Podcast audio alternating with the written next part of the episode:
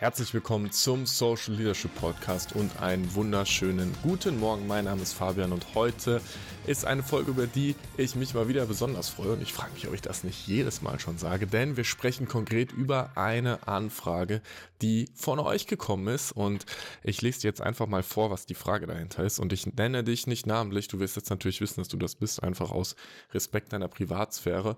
Mega vielen Dank, dass du diese Frage geschrieben hast. Und die Frage ist, ähm, ich fände es mal mega spannend, wie du vorgehst, wenn du in eine Firma kommst und in ein Projekt einsteigst.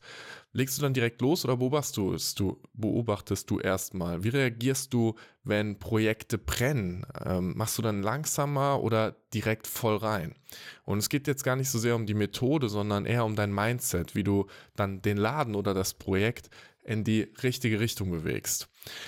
Ich finde, das ist eine mega gute Frage und ich habe genau das vor acht Wochen gehabt. Ich bin an ein neues Projekt reingekommen und wenn ich in ein Umfeld reinkomme, ist ja erstmal die Frage, in welcher Rolle bin ich da. Ich bin als externer Berater eingekauft. Ich bin in dem Kontext in der Softwareentwicklung. Es gibt fünf Teams, die gemeinsam ein neues Produkt entwickeln, eine neue gemeinsame Softwareplattform. Und ich bin in der Rolle des Scrum Masters. Jetzt bin ich kein typischer Scrum Master ähm, im Sinne von, dass ich auch immer sehr, sehr übergreifend schaue. Und was ich in der ersten Woche gemacht habe, ist, dass ich mit so vielen Menschen wie irgendwie möglich gesprochen habe und immer wieder gefragt habe, was machen wir eigentlich? Was sind unsere Ziele? Mit so vielen Menschen bedeutet in dem Kontext, da gibt es fünf Product Owner, da gibt es andere Scrum Master, es gibt verschiedene übergreifende Rollen. Ich habe ähm, zwei Teams bekommen und habe natürlich mit jedem Entwickler gesprochen und habe einfach ganz viele Informationen mir erstmal reingeholt. Immer wieder dieses, was machen wir ja eigentlich? Das ist der allererste Schritt zu verstehen, was ist das gemeinsame große Ziel, wie messen wir, wann wir wo angekommen sind.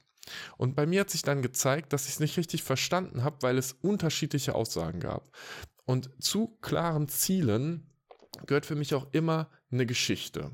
Eine Geschichte ist etwas, das mich inspiriert und Inspiration heißt ja im ursprünglichen von außen Atem einhauchen. Das heißt, ich möchte etwas haben, wo alle gemeinsam sagen, ja, das ist das, wo wir hinwollen. Das ist irgendwie das, was uns animiert, motiviert, zieht, inspiriert, was uns Purpose irgendwie gibt und sagt, da habe ich Bock drauf. Und mir ist bei dem Kunden aufgefallen, dass ich diese Geschichte nicht greifen konnte. Und vor allem, wenn ich sie jemandem erzählt habe, hat immer jemand gesagt, nee, nee, nee. So ist das bei uns nicht, sondern das und das tun wir. Und ich aus Kundenschutz sage ich das jetzt nicht konkret und bleibe ein bisschen vage, aber ich hatte immer wieder unterschiedliche Aussagen. Und dann bin ich jemand, der sehr aktiv anfängt. Ich habe die eigene Geschichte geschrieben. Ich habe dann angefangen zu sagen, okay, aber machen wir das nicht das und das und das und das und habe das dann immer wieder mit meinen Product Ownern, mit meinem äh, Business Owner durchgesprochen und habe die Frage gestellt, was ist die Geschichte, die wir schreiben? Und habe auch gesagt, Leute, mir fehlt diese Geschichte. Ich möchte die miteinander haben. Und aus, aus diesem, sagen wir mal, aus diesen Fragezeichen ist dann jetzt acht Wochen später tatsächlich die Geschichte entstanden. Und das Schöne ist, es liegt nicht an mir, sondern die Geschichte ist vom Team geschrieben worden, weil wir den Fokus darauf bekommen haben und weil wir angefangen haben, darüber zu diskutieren und dafür Zeit und Raum zu nehmen. Und der nächste Schritt nach der Geschichte war ganz klar messbare Quartalsziele zu setzen. Und ich mag die Methode Objectives and Key Results. Am Ende vom Tag ist mir das vollkommen wurscht, welche Methode du nimmst und wie du die ähm, auch bezeichnest, das, was mir wichtig war, ist, dass wir an alle fünf Softwareentwicklungsteams ganz klar sagen können, wir wollen bis Ende des Quartals, jetzt sind wir gerade im April, bis Ende Juni, diese äh, diesen Zielzustand haben. Da geht es bei uns darum, dass unser Produkt tatsächlich von Nutzern genutzt wird, weil jetzt der Zeitpunkt da ist, wo es fast fertig ist in, dem ersten, in der ersten Iteration. Und wir messen diese Nutzung durch diese Kennzahlen. Und dann haben wir gesagt, und wir wollen uns im nächsten Quartal auch noch intensiver damit beschäftigen, wie wir gut messen können, was wir messen wollen und wie wir unseren Business Value tatsächlich hinkriegen. Das heißt, der erste Schritt für mich, wenn ich irgendwo neu reinkomme, ist erstmal das Big Picture zu verstehen und auch zu fragen, wie ist die Wertschöpfungskette hier? Wo fängt es an? Wo hört es auf. Und was in diesem Konstrukt passiert, und hier kommt die tatsächliche Magie, ist, dass ich anfange, die verschiedenen sozialen Dynamiken für mich zu verstehen. Das heißt, ich schaue, welche Person hat welche Rolle, welche Person hat welche Energie, welche Person hat welches Engagement, welche Personen arbeiten eng miteinander. Wenn ich mit jemandem spreche, mit wem spricht die Person dann? Wer sind die Kleingruppen, die sehr, sehr gut miteinander können? Wo sind die Konflikte versteckt? Wo sind die Menschen, die einen gewissen Einfluss haben? Mit wem muss ich reden? bevor ich in die Gruppe gehe, damit die Person sich abgeholt fühlt? Wer hat welchen Persönlichkeitstypen? Wer ist eher ein bisschen ähm, dominanter, dom, dominiert auch die Gespräche, ist halt lauter. Wer ist ein bisschen zurückhaltender? Wer formuliert Dinge sehr, sehr straight on point? Wer bleibt in vagen Metaphern oder in vagen Worten? Und aufgrund dieses Bildes, was sich dann für mich entwickelt, kann ich anfangen, mit den Leuten einfach zu arbeiten. Und ich möchte eine Sache sagen, die mir unglaublich wichtig ist. Mein Mindset, mein Frame, wenn ich da reingehe, ist, wie kann ich der gesamten Gruppe dabei helfen, dass wir am Ende vom Tag einen geilen Job machen, dass wir zusammen da rausgehen und uns High Five geben und sagen, das ist mega. Diese Strukturen zu verstehen, hat für mich sehr wenig damit zu tun, ähm, meine eigene Position zu, zu stärken, mich in einen bestimmten Frame reinzusetzen, eine bestimmte Leadership-Rolle zu übernehmen oder sowas. Das sind alles implizite Dinge. Also ich werde natürlich einflussreicher dadurch, dass ich die soziale Dynamik verstehe und damit umgehe. Und das ist auch eine gewisse Macht, die du dann hast und achte mal darauf, ob das Wort für dich positiv oder negativ konnotiert ist. Und mit dieser Macht kannst du sehr viele gute Dinge bewegen.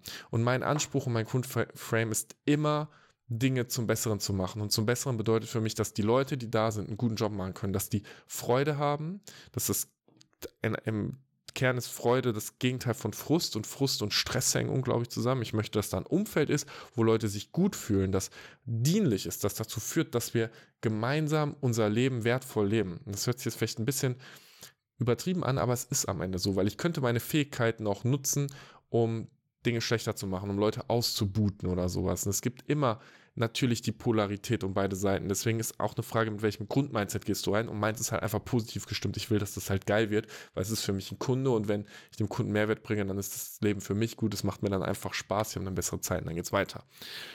Das mal so grundsätzlich, wenn ich irgendwo reinkomme. Jetzt gibt es natürlich noch den Aspekt, dass ähm, du ein bestimmtes Team hast, das nicht funktioniert. Und die Situation habe ich genau bei dem Kunden auch gehabt. Ich habe ein Team bekommen, äh, beziehungsweise ich bin gefragt worden, ob ich mit einem Team arbeiten kann. Und dieses Team ist am Boden gewesen. Die haben eine Aufgabe, die sehr herausfordernd ist. Diese Aufgabe äh, hat sich über Monate gezogen. Es gab immer wieder Rückschläge und mehr oder weniger hat dieses Team äh, über einen sehr langen Zeitraum keine wirklichen Erfolgserlebnisse gehabt.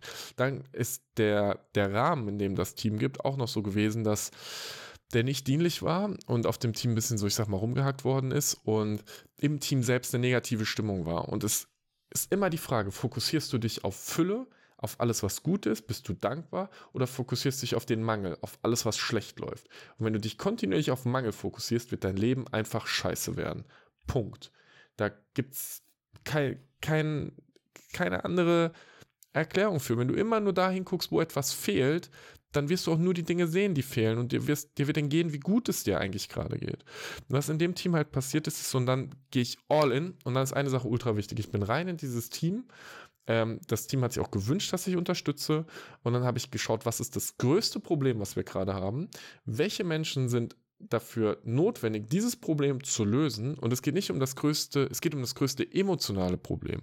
Und wir hatten damals eine Entscheidung zu treffen, bei der es extrem viele Diskussionen gab. Und ich habe innerhalb von zwei Tagen dieses Thema mir genommen, mit allen relevanten Menschen geredet, den, den Leuten, die in diesem Konflikt auch beteiligt waren, ähm, erklärt auf der Metaebene, dass wir gerade über Emotionen sprechen, was gerade ihr Phase ist. Und wir haben dieses Thema innerhalb von zwei Tagen mehr oder weniger in einem Schritt gelöst oder verbessert, nenne ich es jetzt mal.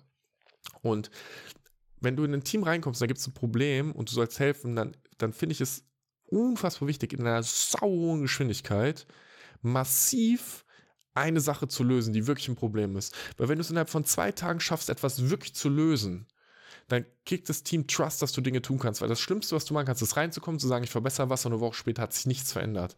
Dann bist du raus, dann kriegst du kein Vertrauen. Dann musst du was verändern. Und so oft sind Veränderungen so einfach. Wir haben, wir sind in der Lage, sofort Entscheidungen zu treffen. Meistens fehlen uns Informationen dazu. Und dann denken wir, ich denke nochmal drüber nach und ich brauche Zeit, aber die Frage ist, wo ist die Quelle der Information, die dir dabei hilft, die Informationen zu bekommen, die du brauchst, um die Entscheidung treffen zu können. Also normalerweise lassen wir nur viel, viel Pufferzeit, in der nichts passiert, zwischen ähm, Zeiträumen, anstatt einfach mit massiv Action-Dinge umzusetzen. Und das habe ich mit dem Team gemacht. Also ich habe eine Sache gelöst und dann bin ich immer wieder vorausgegangen mit High Energy, gute Laune. Ich bin in die Meetings reingegangen, ich habe immer wieder mit meiner Energie den Raum aufgemacht dafür, dass die anderen in diese Energie reinkommen können. Hab Witze gemacht, hab ähm, ein bisschen Blödsinn geredet manchmal, bin ernst geblieben, hab über Ziele geredet, hab Informationen geteilt, die relevant waren von, vom Übergreifenden, die ich gelernt habe, die das Team so noch nicht bekommen hat. Und dadurch hat sich innerhalb von ja, vier Wochen, sechs Wochen, der Vibe des Teams massiv verändert. Und dieser Vibe ist so wichtig. Und der Vibe ist, kommst du in ein Meeting rein und die Leute haben Bock zu kommunizieren. Oder haben alle, wir sind virtuell, die Kamera aus, Mikrofon aus und keiner sagt was. Kommen manchmal bei Teams lustige Hintergründe. Gibt es bestimmte Running Gags, die ihr habt, die euch exklusiv gehören? Bestimmte Phrasen. So. Das ist bei uns zum Beispiel jetzt so ein Running Gag geworden. Die sagen immer so, wenn Fabian da ist, geht es erstmal darum, Tornado zu zünden. Tornado ist aus der TikTok-Welt äh, eine Art, wie du ein Bier trinken kannst. Leute, ich habe einmal in meinem Leben Tornado gezündet. Ich trinke fast nie Alkohol. Aber es ist vollkommen egal, weil dieses Ding von, ey, lass doch jetzt mal ein Tornado machen, einfach gute Laune reinbringt. Und es gibt hunderttausend andere Dinge, die du tun kannst. Deine Energie ist wichtig, weil Energie zieht an, inspirieren, von außen Atem einhauchen. Und nur wenn du vorgehst und auch unnachgiebig in deinem eigenen Frame bleibst, kannst du anderen ermöglichen, in dein Frame reinzugehen. Weil wenn ich mit guter Laune reingehen würde, dann kommt irgendwie ein blöder Kommentar und ich bin so, oh nee, okay, und dann will ich auch nicht. Ja, nein, dann folgt mir halt keiner. Und genau so geht es dann Step für Step nach vorne und dann überlege ich mit dem Team, okay, was ist der nächste Schritt? Wo müssen wir hingehen? Und es geht immer wieder um Klarheit. Wenn es irgendwo brennt, wenn der Laden nicht läuft, dann liegt es in 99% der Fälle darin, dass wir keine Klarheit haben. Und Klarheit bedeutet, transparent zu sein in den Zielen für mich, in der Art, wie wir messen, dass wir in den Zielen sind, in den Konflikten, die wir haben. Bereit zu sein, die Konflikte auch zu führen. Es muss sich nicht immer alles gut anfühlen. Es gibt Gespräche, die sind unangenehm und die dürfen unangenehm bleiben. So, weil, schau mal, wenn du jetzt ein Feedback-Gespräch machst und zu jemandem sagst, deine Performance ist gerade nicht in Ordnung, dann dann, dann, dann geht es nicht darum, dass danach alle rausgehen und sich total gut finden. Du kannst wertschätzend sein, du kannst freundlich sein, aber du darfst auch trotzdem natürlich ehrlich sein.